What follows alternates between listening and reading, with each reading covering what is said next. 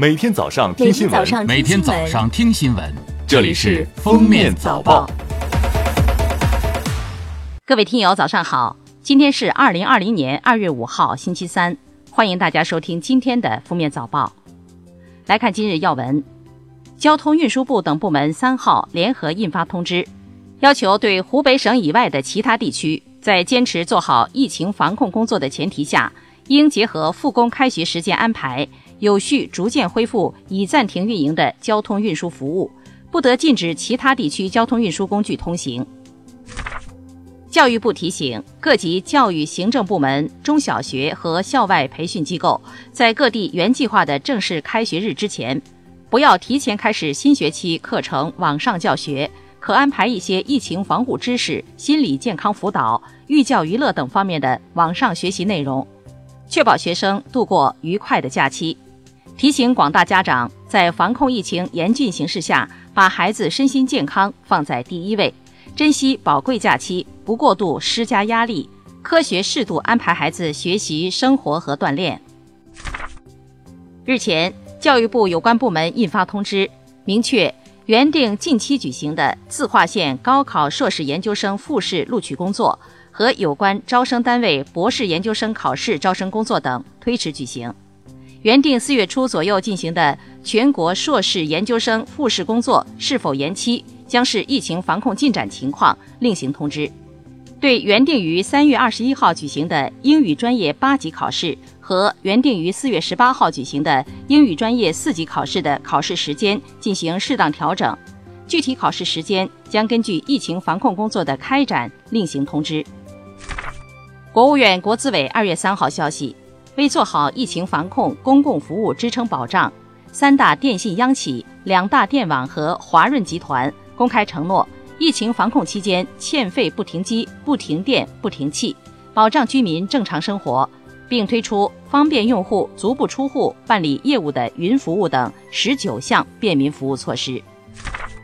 四号九时二十六分，火神山医院开始收治第一批五十位患者。他们分别来自武昌医院、汉口医院等三所医院，转运任务由武汉急救中心负责，十辆急救车均为负压救护车。下面是热点事件。据香港无线新闻消息，澳门特区行政长官贺一诚表示，为防止疫情扩散，澳门决定暂停博彩业及相关娱乐行业半个月。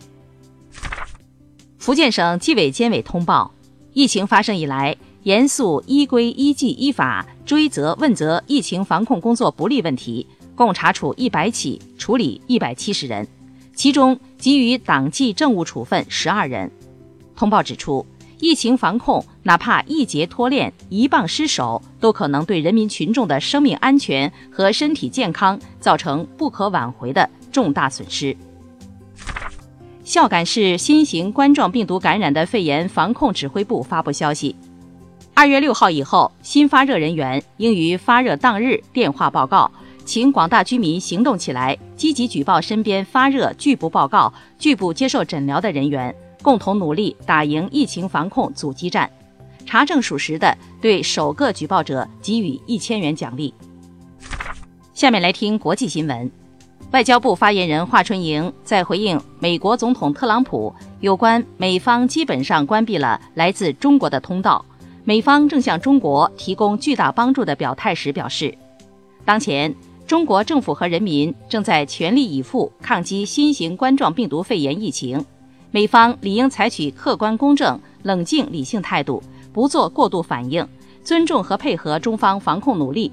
同中国和国际社会一道抗击新冠肺炎疫情。中方注意到，美方多次表示愿向中国提供援助，希望有关援助早日到位。当地时间二月三号晚，美国艾奥瓦州将举行民主党和共和党的首场党内预选，这意味着马拉松式的美国总统选举正式开锣。英国广播公司 BBC 三号称，特朗普基本确定将代表共和党角逐总统宝座，而谁将代表民主党出征，则悬念重重。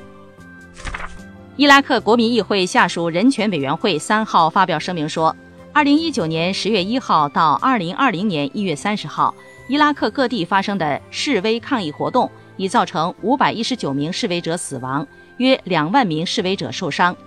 安全部队方面则有十七人死亡，三千五百多人受伤。感谢收听今天的封面早报，明天再见。本节目由喜马拉雅和封面新闻联合播出。